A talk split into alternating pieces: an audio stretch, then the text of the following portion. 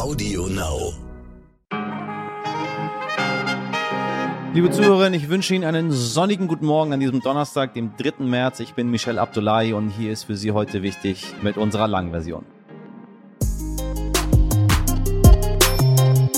Ja, Standing Ovations für Joe Biden. Die gab es bei seiner ersten Ansprache zur Lage der Nation diese Woche. Vor allem bejubelt seine klare Haltung gegenüber Russland und seine Unterstützung für die Ukraine, auch von Trump-AnhängerInnen. Nachdem immer irgendwie ekligen Motto Never Waste a Good Crisis hat Biden durch seine Außenpolitik viele AmerikanerInnen wieder für sich gewinnen können, denn in Umfragen stand der US-Präsident zuletzt so schlecht da wie noch nie. Schon Helmut Schmidt machte seine Karriere als Krisenmanager bei der Sturmflut 1962 und so könnte es jetzt auch Biden gehen, sagt mein heutiger Gesprächsgast Julius van der La. Julius hat als Kampagnenberater schon Barack Obama in seinem Wahlkampf begleitet und für Biden sieht er im Gegenteil gegenwärtigen Konflikt eine große Chance, um bei den bevorstehenden Midterm Elections, den Wahlen nach der Hälfte der Amtszeit eines Präsidenten, wichtige Punkte vor Donald Trump gut zu machen, denn dessen Aussichten auf eine zweite Präsidentschaft waren,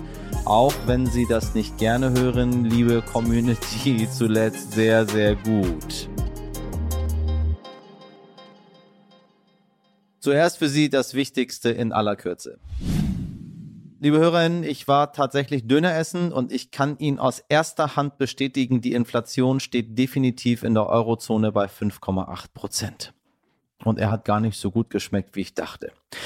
Nicht nur ich bin wieder zu Hause, nein, auch der Kölner Erzbischof Kardinal Wölki ist aus seiner fünfmonatigen geistlichen Auszeit zurückgekehrt.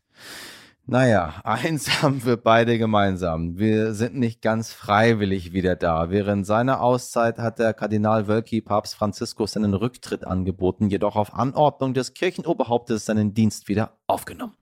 Der Papst wolle darüber zu gegebener Zeit entscheiden. Kurzer Reminder, Kardinal Wölki befand sich seit Oktober letzten Jahres in einer verordneten Auszeit aufgrund seiner Verstrickungen bei der Aufarbeitung der Missbrauchsfälle.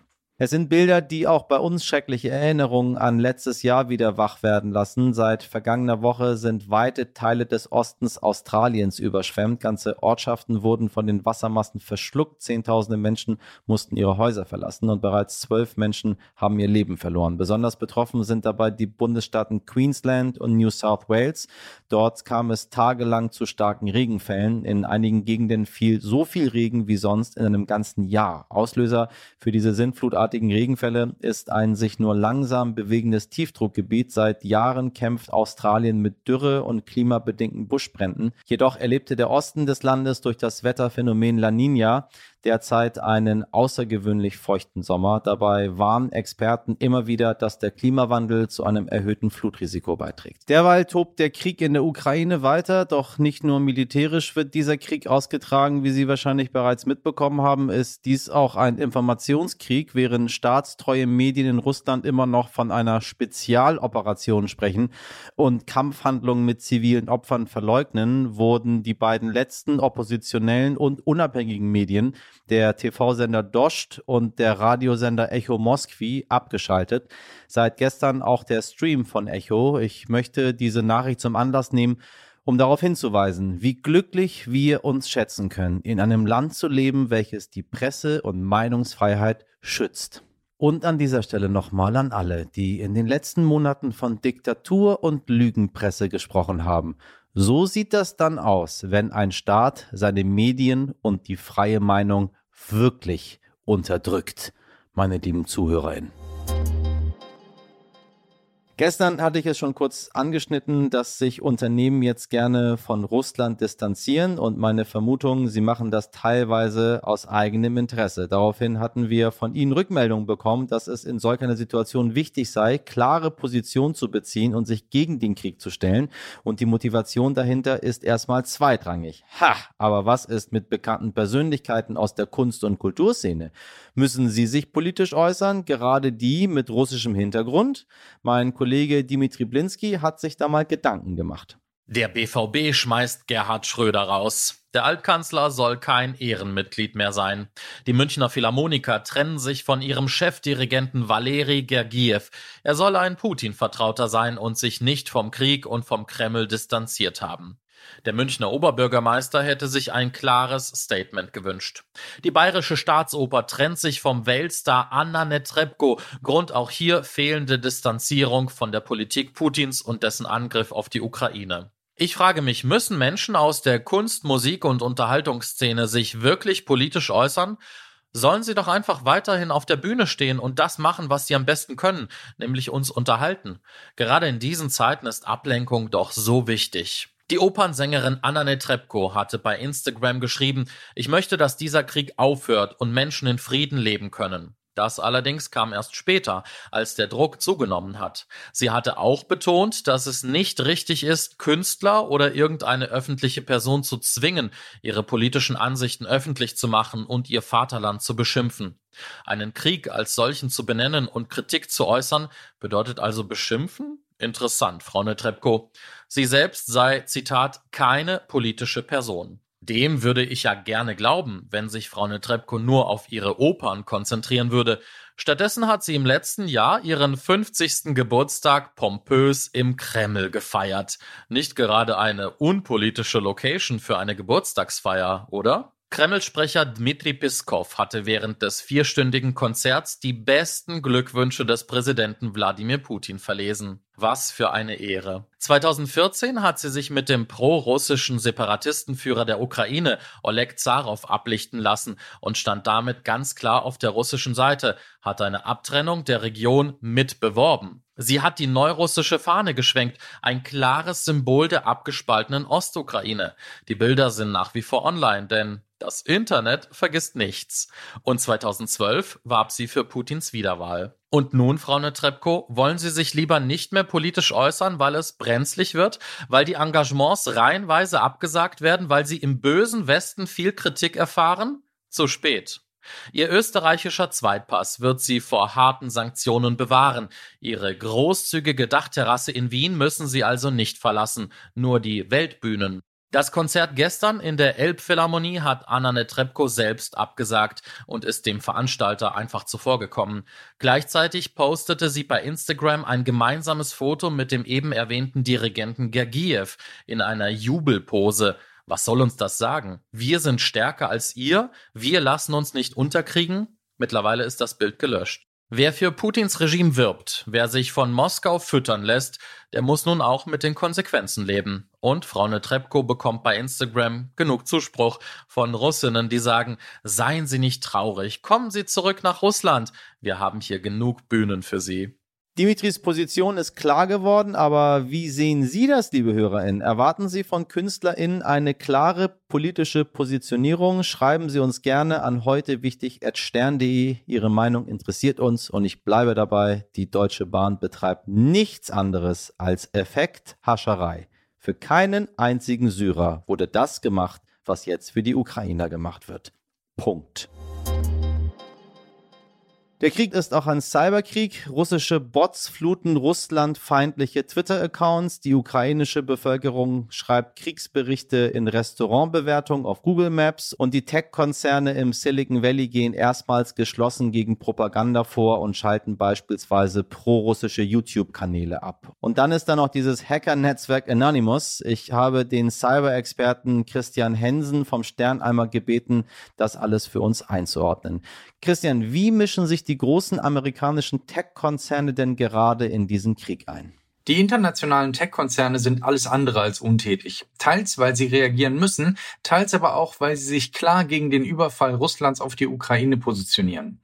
Netflix hätte zum Beispiel ab dem 1. März russische Medien, die bekannt für ihre regierungsnahe Berichterstattung sind, ausstrahlen müssen. Dagegen wehrt sich das Unternehmen aufgrund der aktuellen Situation aber vehement. Konzerne wie Apple und Google haben auch auf Bitten des Digitalministers der Ukraine inzwischen europaweit RT und Sputnik ausgeschlossen. Aber es geht noch weiter. Apple hat kürzlich den Verkauf in Russland komplett gestoppt. Apple Pay und auch Google Pay funktioniert auf den Smartphones der Russen nicht mehr. Eine interessante Entwicklung gibt es auch in der Ukraine. Apple und Google Maps zeigen dort keine Verkehrsmeldungen mehr an, da Experten darauf hingewiesen hatten, dass zum Beispiel ein nächtlicher Stau Fluchtrouten oder Truppenbewegungen verraten könnte. Daher haben beide Anbieter diese Funktion abgeschaltet. Twitter und Facebook sind auch nicht untätig. Beide räumen nach eigenen Angaben seit Tagen Propagandakanäle und Fake News aus den Timelines der Nutzerinnen und Nutzer. RT und Sputnik sind dort ebenfalls gesperrt. Ist es bloß Marketing oder wirklicher politischer Aktivismus? Ob das Marketing oder echte Hilfe ist, finde ich, ist schwer zu beurteilen. Wichtiger ist aber, dass es nicht ohne Wirkung bleibt und nicht nur den Ukrainerinnen und Ukrainern hilft, sondern auch das russische Volk zu erhöhter Aufmerksamkeit für die aktuelle Situation gezwungen wird, auch wenn das wirklich wehtut.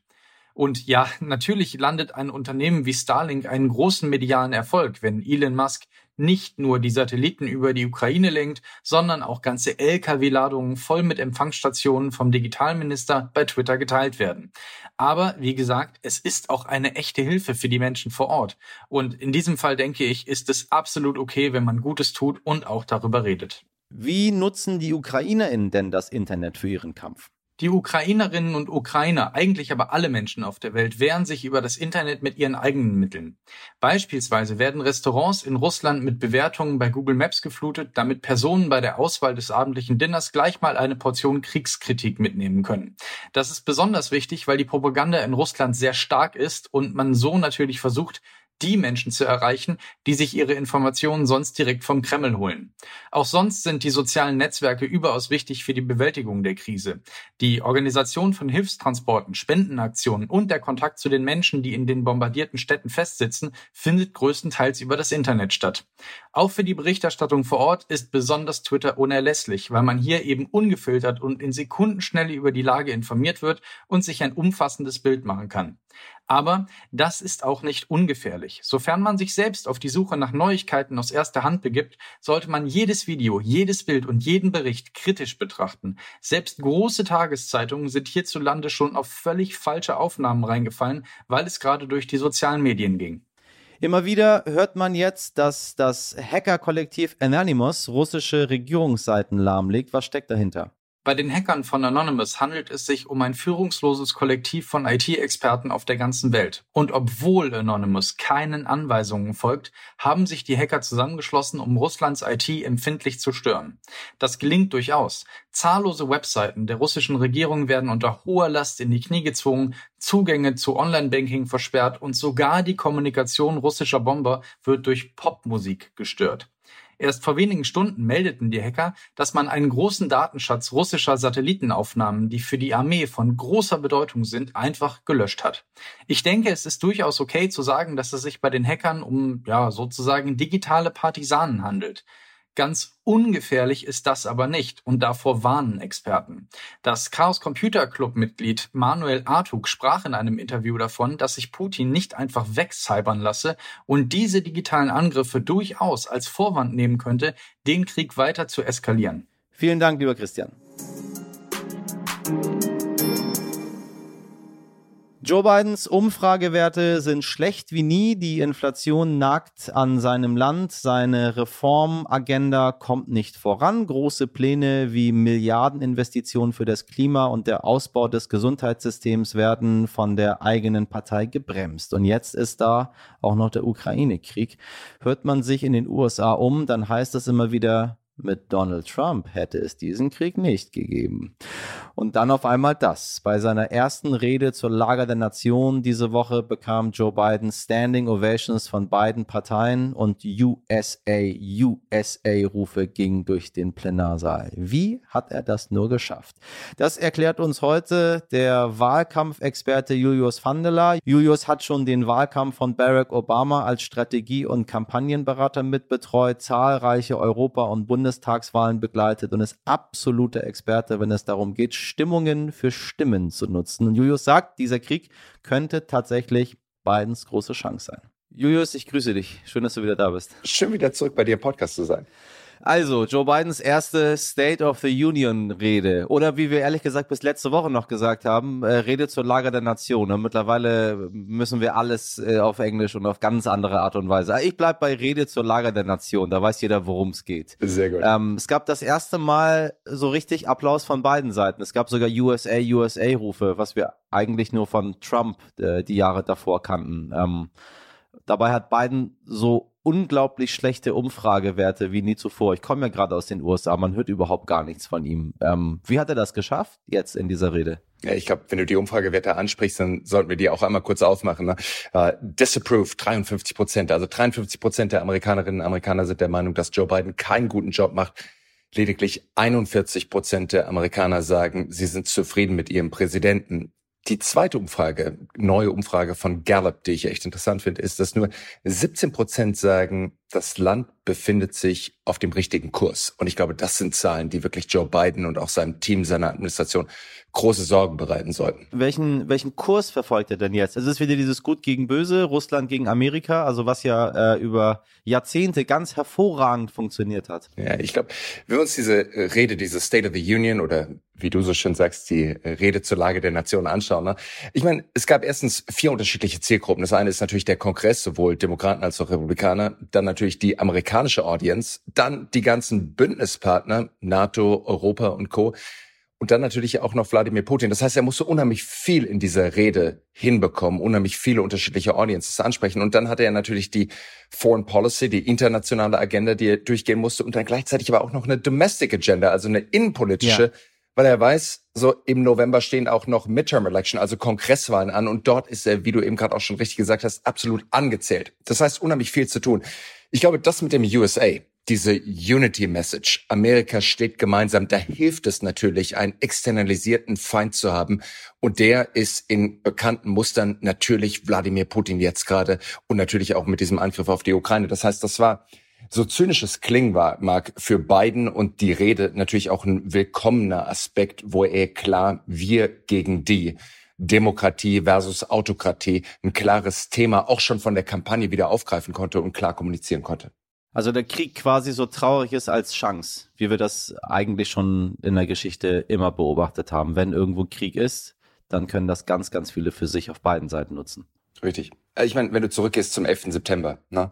Äh, damals George W. Bush, der Präsident, unheimlich schwach gestartet in seiner Amtszeit, damals 2000, äh, 2001. Und dann kommt eben der 11. September. Und danach gibt es sowas, was man in der Politikwissenschaft den sogenannten Rally Around the Flag Effekt nennt. Also Rally Around the Flag, alle kommen hinter der amerikanischen Flagge, den Stars and Stripes zusammen und stellen sich hinter ihren Commander-in-Chief, egal von welcher Partei er ist. Und George W. Bush hatte damals Approval Ratings von 90 Prozent. Nochmal, ich will jetzt nicht den Konflikt in der Ukraine mit dem 11. September vergleichen, nicht ansatzweise. Weil ich glaube, das ist die Aufgabe, und der, der ist ja gestern, glaube ich, auch nur zum Teil gerecht geworden, dass Joe Biden den Amerikanerinnen und Amerikanern erklären muss, warum die Ukraine so relevant ist warum die vielleicht auch in Kauf nehmen müssen, dass die Spritpreise nach oben gehen, dass die Inflation nicht sofort auch adressiert werden kann und vor allem, warum Joe Biden so viel Zeit eben auch mit Außenpolitik äh, verbringt, wo doch gerade Amerika auch innenpolitisch so viel zu tun hat. Äh, wir haben ganz viele Ukraine-Flaggen gesehen. Wir haben gesehen, wie seine Frau ähm, die ukrainische Botschafterin sehr, sehr lange umarmt hat. Äh, wir haben sehr viel Solidarität von Seiten ähm, der Häuser und des Präsidenten gesehen. Das war sehr, sehr deutlich. Aber er hat auch sehr deutlich gesagt, wir, Amerika, kämpfen nicht in der Ukraine.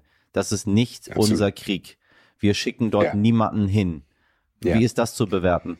Ich meine, das direkte Zitat war, glaube ich, ähm, wir verteidigen jeden Zentimeter vom Territorium der NATO, aber halt auch nicht darüber hinaus. Äh, Joe Biden weiß, dass das äh, in eine Eskalationsspirale äh, reingehen kann und er will auf keinen Fall einen dritten Weltkrieg anzetteln mit jemandem wie Putin, der zumindest im Moment extrem isoliert ist und auch keine wirkliche um noch ein weiteres englisches Wort zu benutzen, Off-Ramp hat, also irgendwie eine Ausfahrt hat äh, von diesem Konflikt, der sich ja immer weiter auch zuspitzt.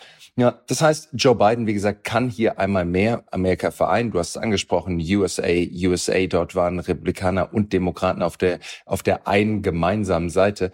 Und ich glaube, da steckt natürlich auch eine unheimliche Chance für Biden drin. Ne? Sollte es Biden gelingen, Wladimir Putin weiterhin auch zu isolieren, sollte es ihm gelingen, dass Russland vielleicht auch Wladimir Putin früher oder später absetzen sollte, vielleicht noch in dieser Amtszeit, ne, dann wäre das wahrscheinlich einer der größten Erfolge, wahrscheinlich seit Ronald Reagan für einen amerikanischen Präsidenten. Also das würde ich nicht, nicht unterschätzen, wie groß und was für eine große Welle das auch für Biden schlagen kann. Aber nochmal, da muss so viel reinspielen. Äh, davon sind wir im Moment noch weit entfernt. Man ist sich in den USA relativ einig, insbesondere auch natürlich in den republikanischen Bundesstaaten. Ich war gerade äh, vor kurzem in, in Utah. Ähm, du weißt, auf welcher Seite man dort steht. Utah, äh, republikanische.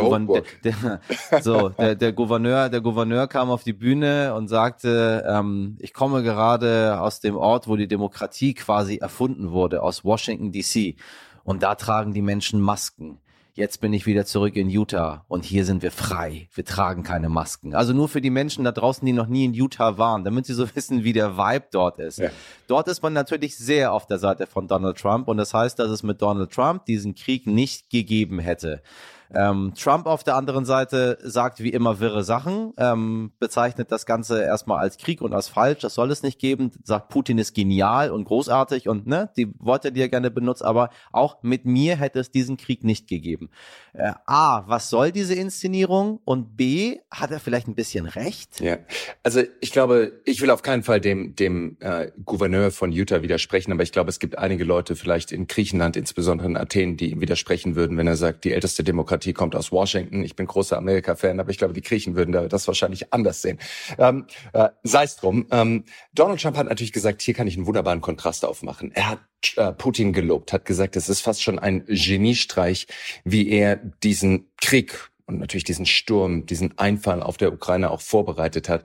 Und ich glaube, es zeigt halt einmal mehr, ähm, dass Donald Trump natürlich den Autokraten und auch sich in der Selbstinszenierung als Autokrat am allernächsten ist. Ähm, die Basis von Donald Trump steht nach wie vor fest hinter ihm. Es gibt einmal im Jahr die sogenannte CPAC, die Conservative Political Action Conference, trifft sich immer in Florida ähm, und dieses Jahr eben auch wieder. Und dort wird immer, das ist so das Schaulaufen der wirklich ultrakonservativen yeah. der republikanischen Basis.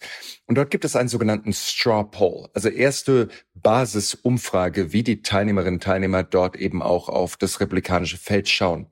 Und dort hat Donald Trump ganz klar gepunktet. Man muss dazu sagen, lediglich 2574 Leute haben auch mitgemacht. Aber wie gesagt, es ist die Hardcore-Basis. Und dort sagt eben ein Großteil der Leute, sie sind ganz klar auf der Seite von Donald Trump. Abgeschlagen kommt dann noch der Gouverneur aus Florida, Ron DeSantis. Im Endeffekt Trump Light, jemand, der auch sehr, sehr charismatisch ist, wie ich finde, ähm, der auch durchaus Leute in seinen Bann ziehen kann, aber von dem man eigentlich all das von Trump bekommt, ohne die Craziness. Ähm, und insofern, glaube ich, äh, zeigt es schon ganz klar, in welche Richtung zumindest die republikanische Basis, die Make America Great Again Basis auch nach wie vor ausgerichtet ist. So ein paar Sachen, die wir hier nicht so richtig mitbekommen, weil wir seit Trump nicht mehr da ist, gar nicht mehr so eine große Berichterstattung aus den USA haben. Ich weiß nicht, wie es dir geht, aber als Trump da war, äh, egal was du aufgeschlagen hast, es war immer, es, es, es begann mit Trump und es endete auch mit Trump. Ähm, und seit Biden da ist, ist irgendwie gar nichts mehr, obwohl der auch Präsident ist und auch eine ganze Menge dort macht. Ähm, eine Sache, die aber relativ an uns vorbeizieht, ist diese Stop the Steal-Kampagne. Ähm, die nach der letzten Wahl durch die Republikaner äh, in Gang gebracht worden ist, wo verschiedene Staaten Wahlrechtsreformen auf den Weg bringen, ähm, die den Demokraten Stimmen abschneiden. Äh, was passiert da genau? Das ist in den USA gar nicht so unüblich, dass äh, Bezirke äh, hin und her geschubst werden, damit man das Ergebnis bekommt, was man will. Richtig. Und ich glaube, fairerweise muss man sagen, da sind sowohl Demokraten als auch Republikaner Richtig. gemeinsam mitschulden. Das machen alle. Ähm, es läuft einfach fundamental anders als bei uns in Deutschland. Ne? In Deutschland, wir haben 299 Bundestagswahlkreise, die sollten vielleicht auch mal reformiert werden, damit der Bundestag nicht immer noch größer und noch größer wird.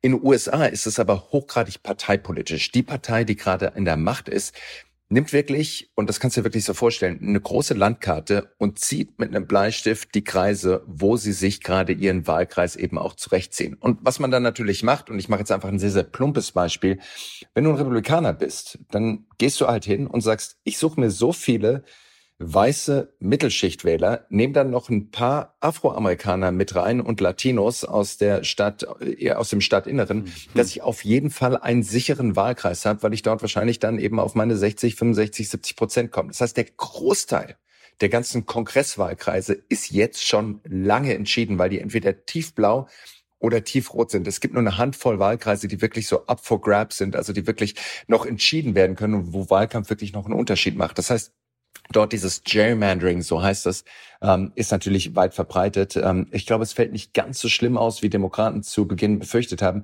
Aber nichtsdestotrotz ist die Landkarte sowohl im Senat als auch im Repräsentantenhaus ganz klar äh, Vorzug für die Demokraten. Ich glaube, äh, Vorzug für die Verzeihung, Vorzug für die Republikaner. Ich glaube, die Republikaner haben im Moment eine deutlich größere Chance, die Midterm-Elections im November für sich zu entscheiden. Äh, nur wir wissen, dass in Deutschland Donald Trump jetzt nicht die allergrößte Lobby hat, sagen wir mal, unter vielen, vielen Menschen. Und dann schreit man sofort, ähm, warum lassen die Demokraten sich das gefallen? Ähm, äh, warum können sie nicht irgendwie äh, was gegen diesen Trick unternehmen? Ähm, du hast es anfangs schon gesagt, das ist kein Trick der Republikaner. Das ist eine Sache, das machen beide immer, je nachdem, wenn sie dran sind. Also die Demokraten haben das auch, Richtig. machen das genauso. Absolut. Ich meine, ähm, so, ich, ich glaube, ich erzähle nichts, nichts, nichts Neues. Ich bin kein Donald Trump-Fan. Ich habe damals 2008 und 2012 für Barack Obama gearbeitet, habe die Demokraten unterstützt. Nichtsdestotrotz, ich meine, die Aufgabe von Parteien ist es, Macht zu organisieren. Die Demokraten machen das, die Republikaner machen das und die Republikaner haben das einfach in den letzten paar Jahren deutlich effektiver gemacht, weil sie sich eben nicht nur auf das Präsidentenamt fokussiert haben, sondern weil sie versucht haben, eben auch, was man in Amerika die Down Ballot Races nennt, also wirklich runter in den Kongress, runter auf die lokale Ebene, wo dann eben auch die sogenannten Secretaries of State installiert werden, also diejenigen, die dann eben auch für Wahlrecht zuständig sind und fürs Organisieren der Wahlen zuständig sind. Und wie gesagt, da haben die äh, Republikaner im Moment einen großen Vorteil. Ich glaube, so ein Punkt, ähm, und du sprichst ja an, es wird manchmal so belächelt, was Trump macht und dass er von Twitter runtergeschmissen wird. So ein Punkt und einfach ein Datenpunkt auch, wie erfolgreich er nach wie vor ist. Donald Trump hat letztes Jahr 122 Millionen Dollar in Spenden eingenommen. 122 Millionen Dollar ist deutlich mehr als das, was der ganze Bundestagswahlkampf äh, 2021 gekostet hat, nur im Vergleich. Ne? Und insofern zeigt es einfach doch, wie groß nach wie vor die Unterstützung da ist. Äh, wenn wir auf das Fundraising, das Spenden einsammeln kommen, gestern, als Joe Biden äh, dann auch zu dem Rednerpult im Kongress gelaufen ist, kam eine SMS von der Trump-Kampagne, wo drin steht, kannst du dich noch erinnern, wie Nancy Pelosi damals, als Trump gesprochen hat, die Rede zerrissen hat, spende jetzt für Trump, ne? fünf oder zehn Dollar. Und genauso kommen die eben auf diese immensen Fundraising-Beträge. Das heißt, er hat so ein War Chest, ein Kriegsbudget, um in diesen Wahlkampf auch zu ziehen von 122 Millionen Dollar. Und es wird mehr werden. Er wird Republikaner oben und unten ganz in den USA unterstützen und versuchen eben auch seine Macht wieder zu organisieren. Äh, die Rede zur Lage der Nation ist eine Rede zur Lage der Nation. Es ist eine innenpolitische Rede hauptsächlich. Er hat nun in Anbetracht der Situation ja. äh, sich sehr, sehr deutlich auch außenpolitisch ähm, geäußert. Wie wird er sich positionieren und welchen außenpolitischen Kurs erwartest du von beiden? Was ja das ist, was für uns wesentlich relevanter ist, als ob die in Ohio eine Chipfabrik bauen oder nicht. Ja, das ist natürlich absolut recht. Ähm, ich glaube, er hat klar gemacht, wo er steht und wo Amerika steht. Er hat nochmal angekündigt, jetzt gibt's keine weiteren russischen Flüge mehr in amerikanischen Luftraum. Ähm, er hat gesagt, eine Milliarde Dollar, die er jetzt auch direkt an Zelensky und die Ukrainer in Hilfe äh, direkt auch überweisen wird. Und er hat klar gemacht, so die NATO steht stark. Und ich glaube, wenn du sagst, so welche Implikationen hat die amerikanische Politik für uns, dann muss man sagen, die NATO war unter Trump maximal gespalten. Ja, dieses enge Verhältnis zwischen Trump und Putin hat uns allen große Sorgen gemacht. Äh, dieser Transatlantic Divide, die Abspaltung von Amerika, von Europa und vor allem auch von Deutschland, ne, hat zu großen Sorgen geführt. Und äh, das hat Joe Biden wirklich par excellence hinbekommen. Die NATO stand wahrscheinlich noch nie so eng zusammen wie jetzt gerade. Die EU ist geeint durch diesen Konflikt. Und da hat Joe Biden, wie gesagt, maßgeblich mitgearbeitet, dass die Sanktionen, das Sanktionsregime so klar greift.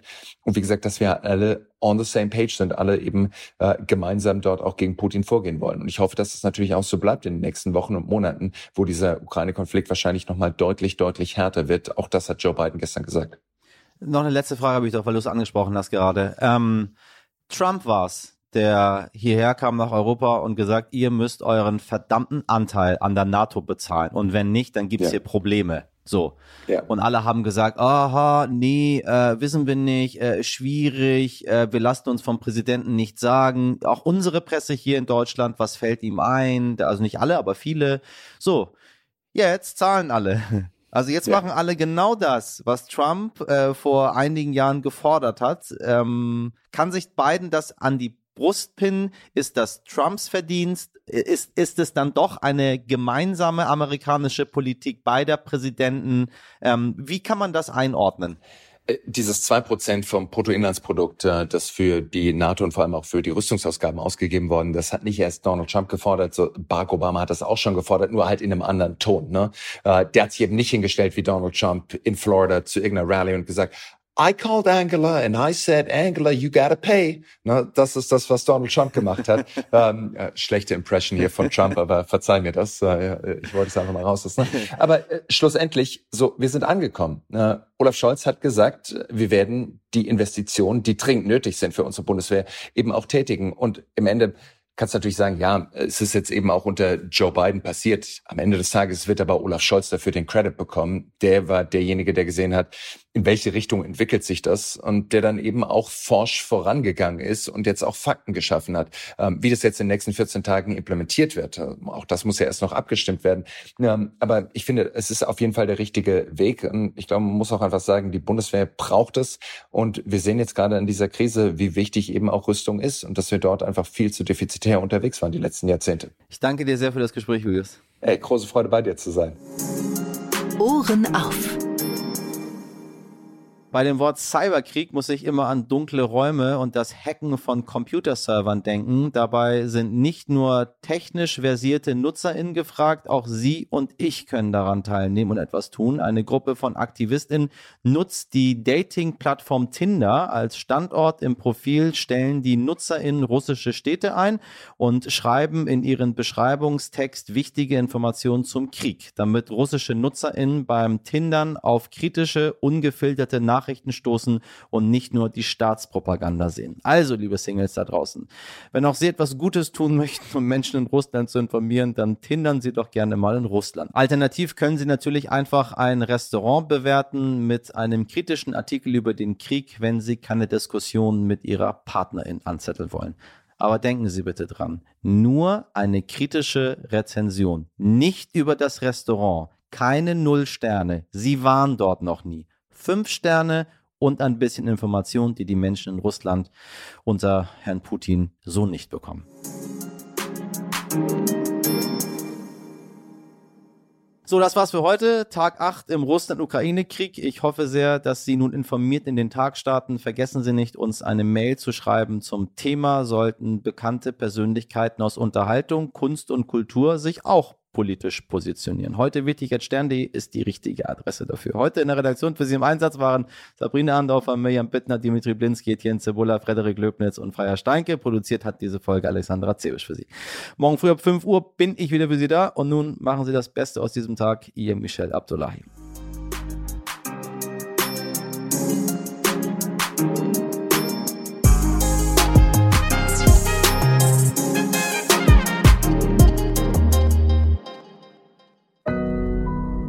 Audio Now.